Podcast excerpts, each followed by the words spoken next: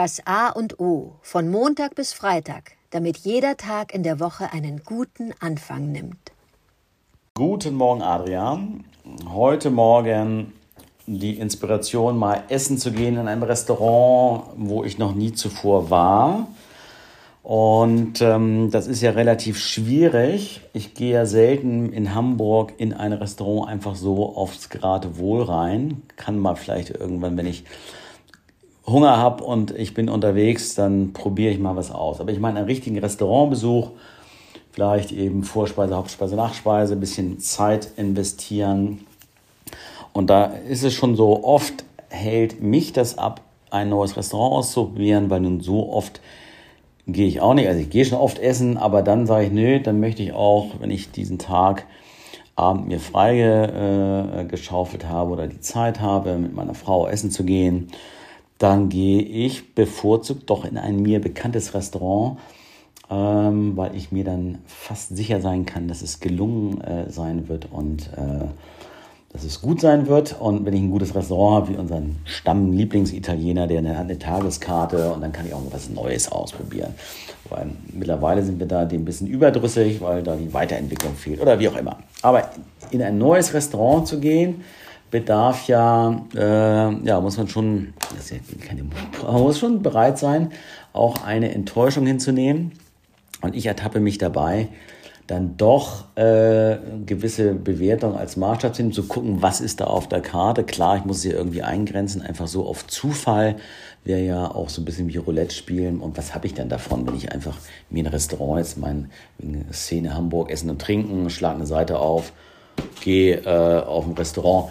Kann man mal machen, wäre auch eine Idee, fällt mir gerade ein.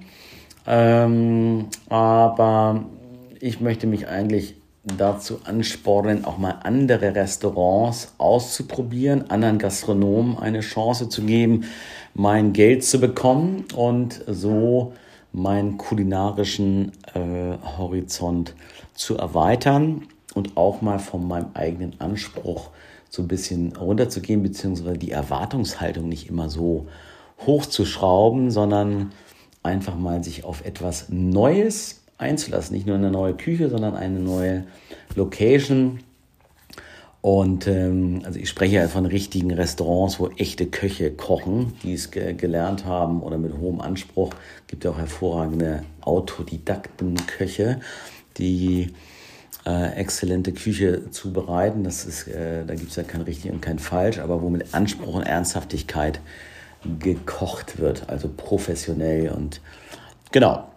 Ja, das einfach mal ähm, als Inspiration und meine Frage an dich, wie gehst du an einen neuen Restaurantbesuch heran? Dankeschön. Guten Morgen, Oliver. Das unbekannte Restaurant. Ich gestehe, da habe ich Angst vor. Ich bin in einem Alter, wo ich für kulinarische Experimente nicht mehr so aufgeschlossen bin wie noch vor ein paar Jahren.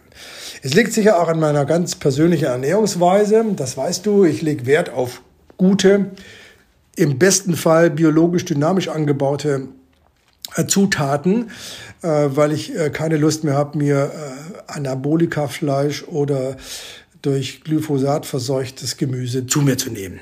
So, das schreckt mich natürlich komplett ein. Ich kann dann diese Neugier, die ich früher noch hatte, nicht an den Tag legen, weil ich eben nicht weiß, was mich erwartet. Und ich gestehe, wenn ich es dann einmal im Jahr mache, ich habe das mit meiner Frau zum Teil schon mal gemacht, und ich so enttäuscht werde, bestärkt es mich natürlich in meiner Haltung, so etwas nicht mehr zu tun. Wir hatten da ein Erlebnis, ein hochpreisiges Restaurant auf dem Dars, haben wir besucht, haben, setzen uns hin, bestellen und im Ernst, wir hatten Dosenfutter gekriegt. Das war unglaublich für einen Preis auch dann noch, äh, wo wir sagten, nee, also wozu dann? Dann machen wir es doch lieber andersherum und das pflegen wir. Wir informieren uns vorab. Also kein Unbe äh, es kann ein unbekanntes Restaurant sein, aber wir informieren uns über die Küche. Und zwar nicht über irgendwelche äh, Kommentare von Besuchern, da halte ich gar nichts von, sondern die Küche, die sich darstellt. Das möchte ich ernst nehmen. Da ist ein Koch und der erzählt mir auf seiner Website, ich mache dies und jedes, weil und so weiter. Wenn ich dann enttäuscht werde, kann ich sagen, gut, das sogar ist Pech und naja, brauchen wir nicht nochmal zu machen. Aber ich habe auf jeden Fall das getan, was ich als Kunde, als Konsument tun kann. Ich informiere mich vorab. Mir fällt da immer dieses schöne Beispiel ein, Menschen, die in die Oper gehen oder in ein klassisches Konzert und dann in der Pause gehen, weil, oh Gott, was war denn das? Ja, Information ist das A und O. Ich kann vorab gucken, sag mal, wird da jetzt von John Cage ein Minimal Art Stück gespielt, wo einer seine Geige scharf anguckt und äh, überlegt, ob da ein Ton rauskommt. Das muss man mögen, kann man mögen, muss es aber nicht mögen. Und da informiere ich mich vorher. So möchte ich es auch mit dem Restaurant machen. Also ich habe, ich gestehe, klingt vielleicht, ja, wie klingt das denn? Egal. Ich möchte mich vorher informieren. Ich habe keine Lust auf unbekannte Restaurants, wo ich dann äh, nicht weiß, woher die Zutaten kommen. Ich möchte mit dir, lieber Oliver, lieber in genau den Stammitaliener gehen oder weißt du noch überhaupt?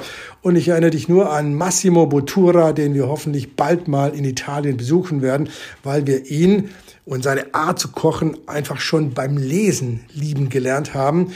Da brauche ich dann gar keine Kommentare von anderen lesen, sondern der kann was, der will was, der hat eine Idee, den möchten wir doch mal bitte alsbald besuchen.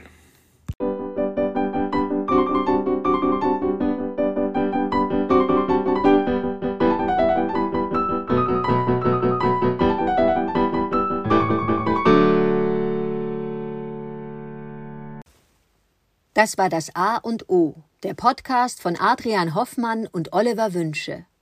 Möge es ein inspirierender Tag werden. Wir hören uns morgen wieder.